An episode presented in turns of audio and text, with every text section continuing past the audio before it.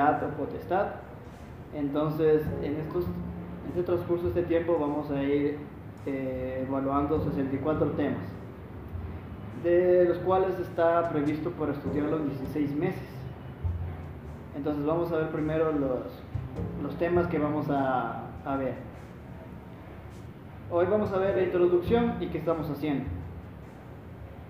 Los demás temas serían la dimensión de la guerra espiritual de una cosmovisión bíblica, la segunda parte, consideraciones teológicas, sección 1, origen y ámbito de la guerra espiritual, rebelión cósmica, el problema del mal, rebelión en los lugares celestiales y en la tierra, y los otros temas ya me faltaron. Se me fueron los otros temas. Me toca abrir con problemas técnicos. en las mejores familias pasa.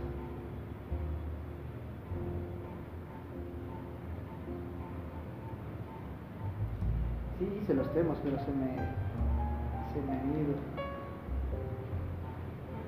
Y aquí está, ya. La segunda parte, consideraciones teológicas. La sección 1, origen y ámbito de la guerra espiritual. La rebelión cósmica, el problema del mal. Rebelión en los lugares celestiales y en la tierra. La fuente de toda rebelión. Comienza la guerra cósmico-terrenal en Génesis 3. Guerra en el huerto. La demonización potencial de los incrédulos. En la sección 2, la vida cristiana normal, abundante y victoriosa. Juan 10, Romanos 6 al 7. Su éxtasis, Romanos 8. Su agonía, Romanos 8. La realidad de una actuación deficiente. ¿Qué me sucede? Una guerra multidimensional contra el pecado. En la sección 3, la guerra del creyente con la carne. La carne, el creyente y lo demoníaco. Andad en el espíritu, Gálatas 5 pecados morales, la edad de Eros, la homosexualidad según la perspectiva bíblica, la homosexualidad y el ministerio actual, autosexualidad, indecencia, pecados religiosos, pecados sociales, resentimiento e intemperancia. En la sección 4, la guerra del creyente contra el mundo, el Evangelio y la cultura, el poder del mundo, su carácter y nuestra victoria. La tercera parte, un análisis de la enseñanza bíblica del Antiguo Testamento. La guerra en el paraíso, enemistad entre las simientes, Gálatas 3.15, la promesa mesiánica, Génesis 3.15, comienza la guerra entre dos simientes, Génesis 4 del 1 al 8, los vigilantes de Génesis 6 y el llamamiento de Noé, la guerra espiritual desde el diluvio hasta Abraham, guerra con los dioses, el nadir de la guerra espiritual, sacrificios humanos, reyes y profetas. En la cuarta parte, un análisis de la enseñanza bíblica del Nuevo Testamento. En la sección 1, choques de Jesús con el diablo y los demonios, la tentación en la sinagoga Marcos 1, entre las tumbas Marcos 5. En la sección 2, enfrentamientos con los demonios en la iglesia apostólica, fundamentos y lecciones de un fracaso, Marcos, Marcos 9 el éxito de los 70, Lucas 10, los comienzos en el libro de Hechos, Hechos 2 y 4, Ananías y Zafira, Hechos 5, cita en Samaria, Felipe, Pedro y Simón el mago, Hechos 8, Pablo, Elimas y la medium de Filipos, Hechos 13, 16, idolatría en Atenas y Corinto, Hechos 17 y 1 de Corintios del 8 al 10, la naturaleza de los choques de poder, choques de poder en Efeso, Hechos 19, sección 3, la guerra espiritual en las epístolas de Apocalipsis, Galatas 1 y Tesalonicenses 2, primera y segunda de Corintios, Romanos las epístolas pastorales, Colosenses y Efesios, Efesios 6, Hebreos y las epístolas universales y los escritos de Juan. En la quinta parte, consideraciones prácticas, sección 1 sobre, sobre la denominación de los cristianos, demonización de los cristianos. La realidad, la causa, la cura, seis, seis áreas de pecado y la demonización de los creyentes, demonización por el abuso infantil, el abuso infantil, la negación de los hechos, una crisis nacional, el abuso psicológico, una perspectiva calculada. En la sección 3, temas de demonización y salud mental, los desarrollos múltiples de la personalidad y la demonización, la realidad no demoníaca de la enfermedad mental, el consejo con sabiduría. En la sección 4, el movimiento de la nueva era hacia la victoria personal, Santiago 4 del 1 al 8. Esos básicamente serían los temas que vamos a estar eh, analizando en estos en este tiempo, son 64 temas. Entonces, eh, como ya nosotros sabemos, tenemos un enemigo que siempre está, es un enemigo espiritual que siempre está en la espera de que nosotros nos descuidemos para empezarnos a atacar, procurando siempre la mayor destrucción de nuestra vida, sea eh, personal y espiritual. Y, aun cuando nosotros lo ignoremos o sencillamente nos despreocupamos del tema, nosotros sabemos que estamos siempre inmersos en una batalla en la cual involucra dimensiones del bien y del mal. Y esto se libra en el ámbito espiritual, pero sus devastaciones eh, tienen muchas consecuencias devastadoras que se pueden apreciar en el mundo físico. Entonces, por tal razón, eh, nosotros tenemos que estar siempre preparados. Es como en el caso de que los japoneses cuando tomaron por sorpresa Pearl Harbor, eh, los estadounidenses estaban muy confiados que los japoneses nunca los iban a atacar. Entonces ellos estaban con, con el ejército descansando y llegaron los, los japoneses y empezaron a atacar Pearl Harbor y, y perdieron esa batalla, perdieron demasiados soldados. Y eso era porque los tomaron por sorpresa, no se dieron cuenta y no se percataron de que esto podía suceder. Igual eh, nosotros como cristianos podemos pasar por alto todas estas advertencias acerca de, la, de las artimañas, de las estrategias que Satanás puede hacer con todas sus huestes, porque eso es una, una organización.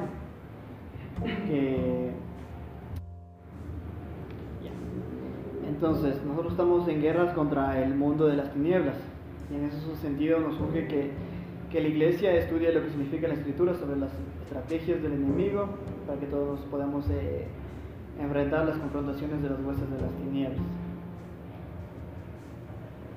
Avanzando hacia un despertamiento espiritual es necesario que desenmascaremos al adversario y mostrarle al mundo que solamente en Cristo hay vida abundante, tal como lo enfatizó el amado Salvador. Eso lo eh, podemos leer en Juan 10:10. 10, el ladrón viene solamente para robar, matar y destruir, pero yo he venido para que tengan vida y para que la tengan en abundancia. El ladrón claramente es Satanás, que viene a específicamente esto, robar, matar y destruir. Cuando Satanás empieza a atacar tu vida, lo va a hacer sin piedad a nada. Y va a destruir tu vida y va a ser añicos todo lo que tú habías construido con Dios. Y por eso eh, en Colosenses 1, 13, 14 podemos leer que dice, Dios nos ha librado del poder de la oscuridad y nos ha llevado al reino de su amado Hijo, por quien hemos recibido la liberación y el perdón de los pecados.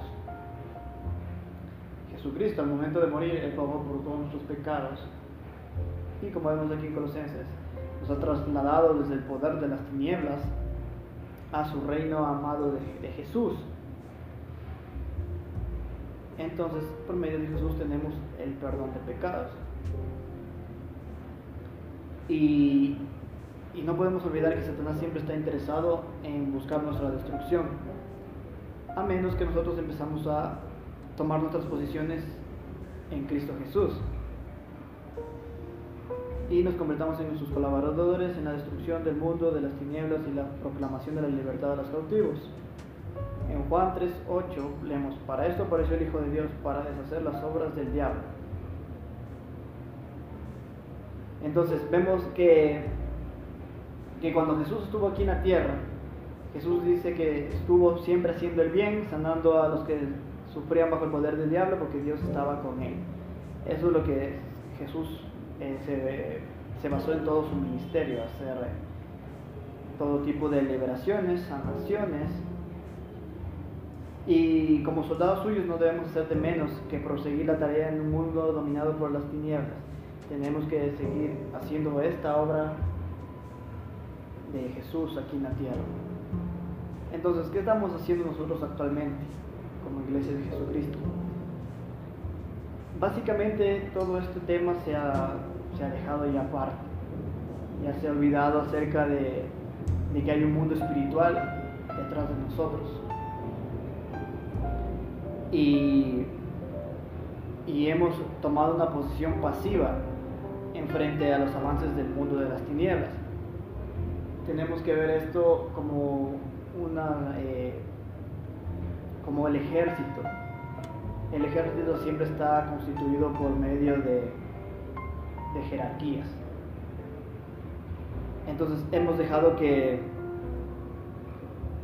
que el mundo de las tinieblas tome sus posiciones en el mundo actual y, y, hemos dejado que el hombre de pecado esté manifestándose siempre, siendo nosotros indiferentes al, al destino de la sociedad, como también como ocurrió con el pueblo de Israel.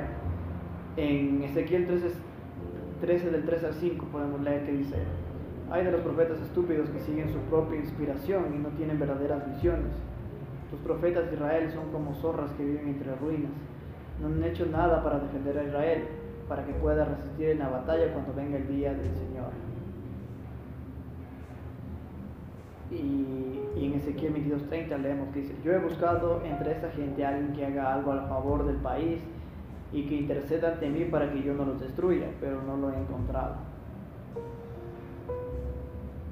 Entonces, como estábamos viendo, hemos dejado nuestra posición en el mundo espiritual y hemos dejado que Satanás, Satanás avance con todas sus, sus huestes de maldad y empiece a tomar posesiones de diferentes regiones. Entonces la pasividad que tiene la iglesia actualmente es la que ha permitido que haya esa opresión. Y se puede decir también ese liberalismo por pensar que esto ya no es vigente, ¿sí? o sea, ya Claro. se. Con, con lo que hizo el amado Señor Jesucristo ya se abolió todo y ya no hay ataque de parte del enemigo hacia la iglesia. Claro, eh, Jesucristo usted nos dotó todas las armas necesarias para nosotros poder resistir al diablo. Eh, esta, estas es la armadura de, eh, del espíritu. Pero la gente ha empezado como a tomarlo como, podríamos decirle como a satanizar esto. Como decir que tú estás viendo cucos donde no deberías ver los cucos. Entonces dice, no, es que tú ya estás viendo todo, que Satanás está metido detrás de todo esto. Y en cierta parte es, es verdad, no todo tiene que ver con Satanás, pero la mayoría de las cosas sí tienen que ver. Por ejemplo, lo que estuvo pasando aquí en Ecuador, el país, eh, esto fue producto de, de que la gente empezó a apartarse del corazón de Dios y empezó a irse en, pos de, las estatuas, a, a, todo tipo de idolatría. Y tenemos específicamente eh, lugares estratégicos en donde están ubicados este tipo de, de espíritus. La Virgen del Panecillo es una de esas. Es una, es una potestad, es un poder que está ahí. Y justamente está en la parte más alta, controlando el norte y el sur. Y, y a la gente al decirte esto que no, tú estás viendo a Satanás donde no deberías estarlo, entonces la gente poco a poco está tomando esta posición de decir, cierto, eh, estoy viendo a Satanás donde no debería estarlo. Y la gente empieza a olvidar de que hay un mundo espiritual detrás de todo esto, porque dice que Satanás está como león rugiente buscando a quien devorar. Entonces tú nunca vas a ver a un león que esté tranquilo, ve una presa andando por medio de él y el león como que no le va a parar bola, no le va a hacer caso, nunca vas a ver eso. Y especialmente si está con hambre y lo toma a Satanás como un león rugiente, hambriento. Si ve una presa, un, corderito, es una presa muy fácil, entonces va a ir acechándolo hasta, hasta devorarlo.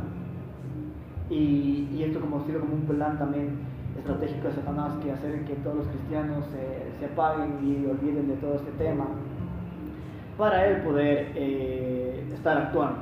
Mientras nosotros estamos eh, olvidados de este tema, eh, ya no estamos interactuando y, y, nos hemos olvidado de esta labor, entonces Satanás tiene el libre camino. Entonces lo que decía en, en el libro de Ezequiel era de que el Señor, aquellos que están decir, avivados en este sentido y están sabiendo lo que está sucediendo, Él les ayuda para que puedan enfrentar esto.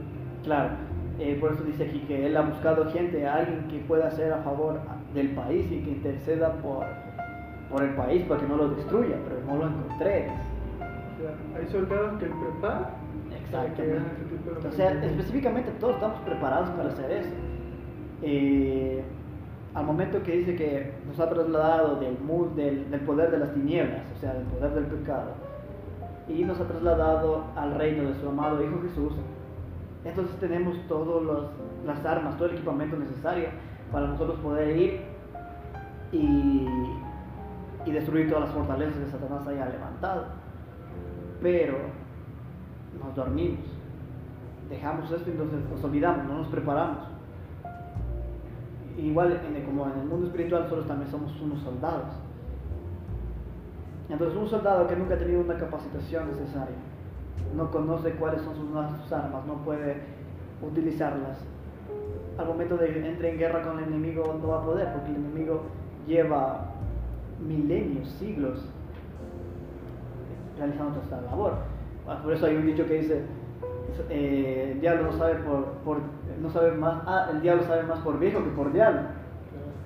Entonces Satanás sabe cómo poder eh, hacer caer a una persona, sabe qué le gusta, sabe qué no le gusta, sabe por qué, medio podría atacarle. Entonces sabe todo esto, pero si tú nunca te has preparado para poder realizar una guerra espiritual o una batalla eh, contra otro enemigo, y el enemigo viene, viene años de preparación, entonces él te va a destrozar. Entonces, eh, Dan Sherman dice acerca de esto, dice, podemos entrar en la batalla, en la aventura más grande de todas, podemos ver triunfar el bien sobre el mal y ver a los cautivos liberados. Esto no es la trama de un libro o el tema de una película, es exactamente la intención de Dios para nosotros. Puede convertirse en una realidad cuando aprendemos a participar en la guerra espiritual. Lamentablemente, la mayoría de la gente tropieza con esta batalla sin darse cuenta. Toda persona que nace en este mundo está involucrada en la guerra espiritual. Habiendo sido sumergidos en el conflicto de los siglos, no podemos quedar eximidos y ser neutrales. Aquí dice, lamentablemente la mayoría de la gente tropieza con esta batalla sin darse cuenta. Y eso es específicamente lo que también, por el cual estoy metido también en esto. Sin darme cuenta también eh, me involucré en esto de la batalla de guerra espiritual. Y esto sucedió con, con un amigo que tenía que se llamaba Marlon, el, ateo. Él era ateo, él era satánico. Y, y Dios desde el primer día que me convertí, yo ya le empecé a hablar de Cristo a él. Y fue un tiempo, creo que debe haber sido un mes, de lo que que le hablaba y le hablaba, iba a su casa, le hablaba de la Biblia, le llevaba la Biblia, todo eso. Y, en ese tiempo no sabía nada de la guerra espiritual. Pero era como que tú ya naces con este instinto, con este instinto materno, como que ese instinto materno de ser guerra. Y entonces él ya estaba ya dispuesto, estaba abriendo su corazón, pero siempre había cosas que le decían que no era tiempo para que él arrepiente, sino que tenía muchas cosas por las cuales vivir. Entonces un día me decía, sí, sí quiero ir a la iglesia, después me decía, no, no quiero, es que tal cosa, tal cosa y tal cosa. Entonces una vez ya tomé la decisión, le dije, vamos a coger todos tus discos. Y él tenía la bola de colecciones, que sido una pila de discos que él tenía. Y me acuerdo, le dije, entonces tenemos que quemar tus discos, tenemos que quemar tu ropa. y él tenía toda esa ropa negra ahí de, de rock, todas esas cosas. Y me dijo, sí, bueno, está bien, si quiero hacer un cambio. Entonces yo me acuerdo que llevé ahí una funda de esos negros de basura. Entonces esa funda era llenita de esos discos. Solo de los discos. Aparte la mochila con la ropa, todo eso. Y lo llevé a la casa. Y ese día tenía que ir al colegio, me acuerdo. Pero yo estaba en otro colegio porque eh, primero estudié en un colegio y estaba con él siendo compañero. Pero después me cambié de colegio y ya casi ya no lo veía. Entonces yo estaba en el otro colegio que era más lejos, tenía que tomar un bus para poder llegar. Y llegué a, a ver, creo que tenía que estar a la una en el colegio. Y yo estaba en la casa de predicándole hasta las dos y media, doce. Entonces llegué a mi casa eran dos y media. Y de ahí quemando rapidito eso de ahí, y le metía fuego y no se quemaba. No se quemaba esas cosas. Entonces le metía gasolina y medio y medio como se quería prender. Entonces yo decía, qué raro, no se prende para nada. Y, en ese tiempo yo ya me acuerdo que yo estaba empezando como que a recibir por parte del pastor este tipo de, de charlas acerca de la guerra espiritual. Entonces yo recordaba que él decía que en el nombre de Jesús toda rodilla se doblará, eh, demonios tienen que huir, entonces lo que fui, lo que fui y, e hice es decir que, en el nombre de Jesús, eso de ahí se, queme. Terminé de decir el nombre de Jesús y se empezó a encender. Se empezó a encender y eso de ahí se torcía. Se hacía unas formas raras, se empezó a torcer y salió un humo bien fuerte. Mm, supongo que era, aparte de lo que estaba hecho del material, un montón de cosas que había ahí. Y después él andaba los siguientes días llorando, diciendo que por qué le quemé sus cosas. Arrepentido. Arrepentido. Entonces ahí, eh, sin darme cuenta, ya me empecé a meter a esto. Ya me empecé a meter a esto y algunas otras veces también que, que empezábamos a quemar ya eh, figuras de, de yeso, vírgenes, Cristos, todas esas cosas. Y, y cuando tú les, les quemabas, les decías en el nombre de Jesús, entonces empezaban a generar como muecas, muecas extrañas en el momento de quemarse. Y entonces desde esos momentos yo ya como que me iba encaminando hacia esto. Y entonces, de una forma u otra, todas las personas se van a venir, van a estar involucradas en ese tipo de guerra espiritual. Entonces yo estaba leyendo un libro que hablaba acerca de cómo comenzó una persona a hacer la guerra espiritual. Y decía que, que él estaba eh, de misionero en, otro, en otra parte en Estados Unidos, tres horas de vuelo. Y, y en la casa le llama a la esposa, porque tenía una hija y una esposa. Entonces la esposa le dice que, que la hija estaba empezando a tener eh, cambios repentinos de humor, estaba poniéndose más agresiva y, y ya no quería hacer caso en la casa. Entonces le dice que cuando regrese va a hablar con ella.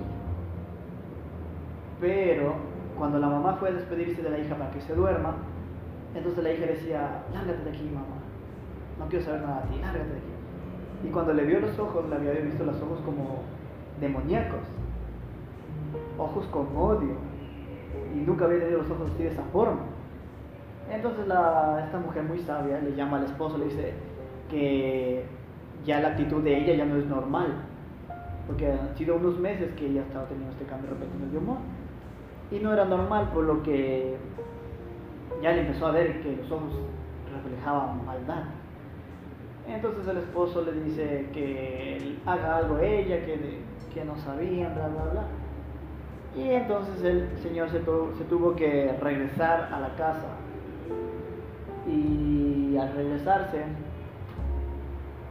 verificó que realmente había algo extraño una hija. Y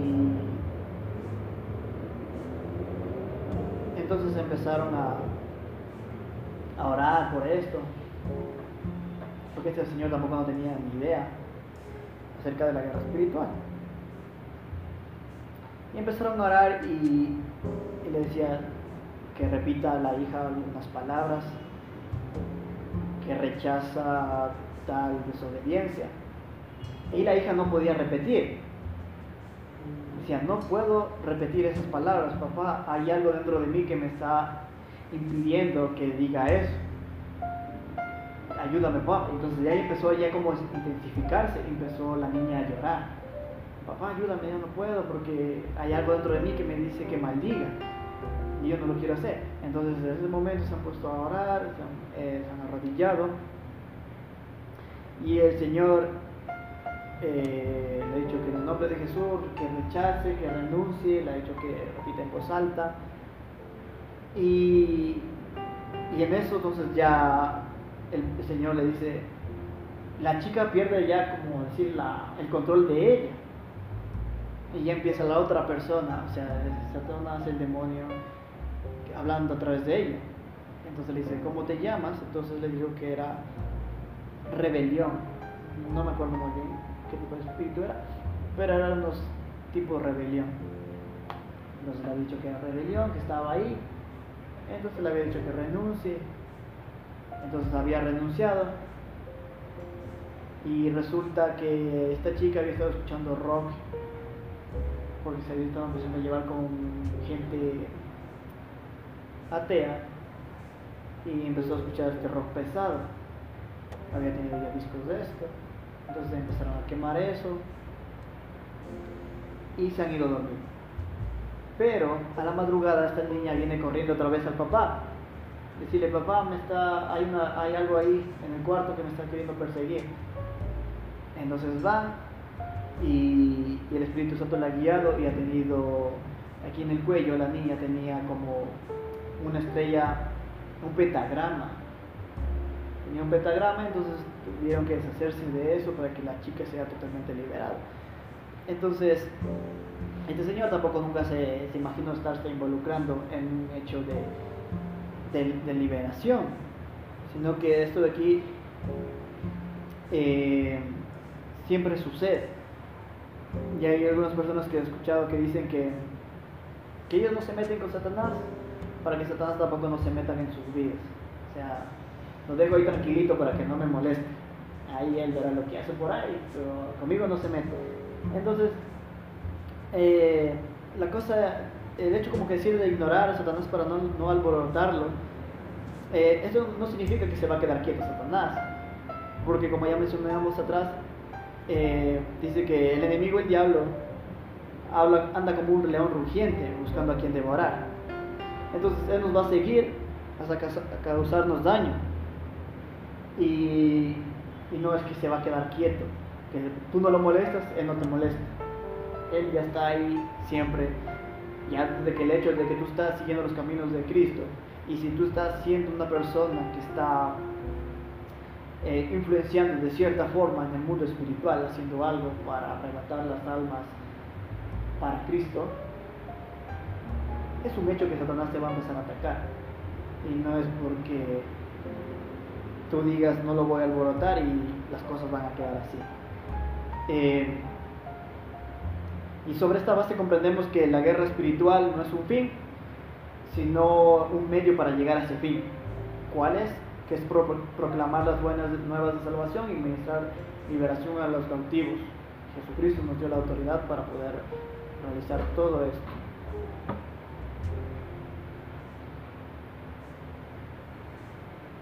¿Qué hacer entonces? Tenemos que caminar en sujeción a Dios y pasar de una actitud defensiva en la cual se caracteriza la iglesia de hoy en día a una posición ofensiva. Una de las mayores victorias y una de las eh, mayores hazañas que tú podrías realizar es cuando eh, cambias de esta posición. tú empiezas a, a realizar este tipo de, de autoliberaciones a ti mismo, entonces tú empiezas a, a ver cambios en tu vida. Porque cada pecado que tú tienes eh, constituye el demonio. Pecado de mentira, eh, celos, envidia, adulterio, lujuria, eh, todo ese tipo de pecados son un demonio que está atrás de esto. Entonces tú al momento de cometer alguna cosa, entonces adquieres este pecado, este viene a morar en ti. Si haces otra cosa, entra y empieza a morar en ti. Y, y eso aquí empieza a hacer casa dentro de ti. Entonces hay algunas personas que dicen que cuando una persona muere, le han visto a la persona que viene en la casa y empieza a caminar. Dice como que está recogiendo los pasos o algo así. Entonces, realmente no es la persona la que está ahí, porque la persona donde muere, al momento que muere, se va de una, vez sea al, al cielo o al infierno. Y lo que tú ves caminando por ahí no son más que los demonios que han estado habitando en esa persona, que han tomado ya la, la forma de esa persona. Entonces tú al momento de morir, entonces ya no, ya no sirve, ya no sirve tu cuerpo ni para volver otra vez ahí, entonces los demonios tienen que esperar otro huésped para poder reposar sobre él. Entonces cuando tú ves eso, entonces no es nada más que un, un demonio, todos los demonios que han estado por aquí, porque vemos en caso de, del rico y el Lázaro, cuando murió el rico y el Lázaro fueron lugares diferentes. El rico fue al, al Seol, al infierno, y Lázaro fue al cielo, al cielo de Abraham. Y, y, el rico decía que le manda a Lázaro para que le moje eh, la lengua, porque se estaba quemando en un lugar de terror, de, sufrimiento. Entonces Abraham le dice que no, nadie puede salir de aquí, nadie puede salir de aquí porque incluso hay un abismo que nos separa. Entonces, la persona donde muere, al lugar donde tiene que ir, ahí se queda. Entonces, eh, tú al momento de adquirir este tipo de pecados moran dentro de ti. Entonces te quedan ahí. Entonces lo que tú tienes que hacer es sacarlos. Tienes que echarlos fuera. Y no solo, estos serían como tenerlo en cuenta como una analogía de que serían unas arañas. Empiezan las arañas y empiezan a hacer sus, telarañas. Y si tú medio medio barres y sacas solo las telarañas, las, arañas siguen ahí y siguen generando más telarañas. Entonces lo que tú tienes que hacer es sacar las arañas específicamente, comprar el tipo de pecado y, y liberarte de eso. Entonces, eh, tomando una actitud ofensiva de ataque para recobrar los territorios que hoy dominan eh, las tinieblas.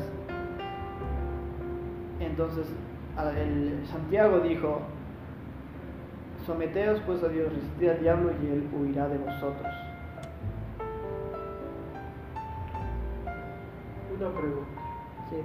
Entonces, el momento que la persona realiza la autoliberación y bueno, este demonio es expulsado, la persona también tiene que comenzar, bueno, tiene que empezar, mejor dicho, a dejar de hacer este tipo de pecado. Claro, tiene que dejar de cometer este tipo de pecado, porque como vemos en, los evangelios, también dice que, que cuando hay este ejemplo de cuando eh, limpian la, la casa, entonces sale el espíritu inmundo se va, a lugar, se va a vagar en lugares desérticos y vacíos. Los lugares desérticos y vacíos son los campos, casas abandonadas, lotes baldíos, montañas, desiertos, nevados, lugares donde no habita nadie. Por eso es que en el campo siempre la gente de ahí dice que oyen cosas, ven cosas, porque específicamente estos demonios cuando una persona muere, se va a vagar por sus lugares hasta que encuentran un lugar donde quedarse. Entonces, tú al momento de ser, eh, te haces tú mismo una autoliberación, o, o a su vez eres objeto de una liberación en una iglesia local, lo que sea, tú ya eres liberado de esto, entonces tu casa es limpia y vacía. Entonces tu espíritu se va. Y si tú recurres a este pecado, entonces dice que ese, ese demonio regresa y al encontrar tu casa limpia, ordenada, regresan con siete demonios peores. Entonces el estado tuyo va a ser peor que el que era antes.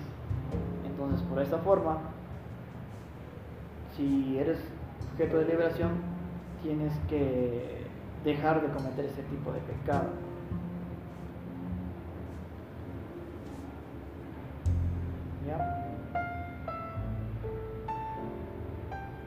Pregunta? Todo cristiano está en la, en la capacidad de poder hacer lo que sería una guerra espiritual. O sea, orar y poder hacer una liberación o autoliberarse o específicamente para determinada Para poder realizarte autoliberaciones, todos están capacitados, porque todos tenemos el, Espíritu Santo de Dios para poder realizar una liberación a alguien más, ahí necesitas el poder y autoridad de Dios. Entonces ya son cosas diferentes. Tú puedes realizártelo porque el Espíritu Santo está dentro de ti, pero tú no sabes qué tipo de espíritu está en otra persona. Entonces ahí ya es más complicado. Cuando, claro, cuando se trata de tiempo, la confesión de los pecados. Ajá. En cambio, la otra persona no sabe cuál es. Ya no sabes si que está confesando eh, con fe, si que realmente quiere, si no, no. Pero el Espíritu Santo revela el tipo de pecado que puede tener la otra persona, al que está liberando. No te escuché. El Espíritu Santo le dice a la persona que está liberando el pecado de la persona que siendo oprimida. Claro, esto de aquí sucedería si que tú tienes el don de discernimiento de espíritus. Ya el Espíritu Santo te dice qué tipo de espíritu estaría atacando a esta persona, pero también puedes verlo esto por, aunque tú no tengas el, el- el don de discernimiento de espíritus, puedes interpretarlo eh, conociendo la forma en que está actuando esta persona. Así que está hablando, por ejemplo, pura pornografía, adulterios, cosas de fornicaciones, todas esas cosas. Entonces tú te vas dando cuenta que el espíritu que está detrás de esa persona es un espíritu de lujuria, espíritu de adulterio.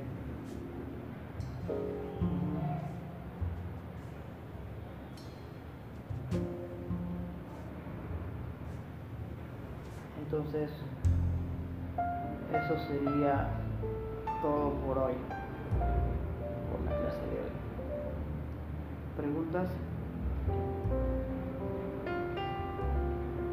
Cuando dice viene con siete espíritus más, específicamente son siete espíritus. O pueden ser 20 o tal vez citar entero. Eh, es un número que se utilizaba para poder significar más, pues, más cosas. Ajá. Siete siempre es un número como de perfección. Y si te nombras siete espíritus, pueden ser incluso hasta más, pueden ser legiones. O habitar en una persona. Exactamente. Hay casos. Tu cuerpo podría resistir miles de miles de millones de demonios. Claro, pero ahí sí ya tu estado ya de ley se va, se te va a ver. Claro. Se te va a ver que, que tienes algo. Se te va a ver en los ojos que tienes, se te ve maldad, se te ve odio. Entonces esa persona ya, ya no tiene control ya de sí mismo. Su comportamiento es ya diferente al de una persona sí. totalmente poseída. Total, ya estaría totalmente Ya. poseída porque ya son millones, entonces ya no tiene control sobre esta persona. Una persona podría tener control sobre sí mismo, así que eh, tendría un, un número menor. Entonces, puede ser controlado, pero ya un sinnúmero de es muy difícil. Es como que tú estuvieras controlando un hato de cerdos. Si son pocos, si es solo uno, tú lo puedes jalar y lo puedes llevar a donde tú quieras. Pero si son miles de miles, es imposible que tú los puedas controlar a todos. Máximo unos días podrías controlar, pero los restos se, te va a ir y te va- se va a descontrolar todo. A medida que la persona tiene una relación con Dios más cercana, también va cesando esto, se va liberando de este tipo de opresión. Este tipo de, de opresiones, esto de aquí lo veremos después, eh, se, va, se, se va liberando de, de acuerdo tú vayas, de acuerdo tú vayas confesando, rechazando todo este tipo de cosas. Entonces, entre más te metes en la presencia de Dios, el Espíritu Santo mismo se encarga de romper todo este tipo de opresiones porque la presencia del Espíritu Santo va a ser muy fuerte que va a empezar a, a romper todo tipo de cadenas, opresiones. Más cercana a mi relación con Dios, el espíritu como va creciendo dentro de mí. Exacto. Se puede decir manera. Ajá. Ah, ya. Entonces van bajando la, las defensas, las murallas que tenía ese tipo de, Sí. de altas opresiones. Ok.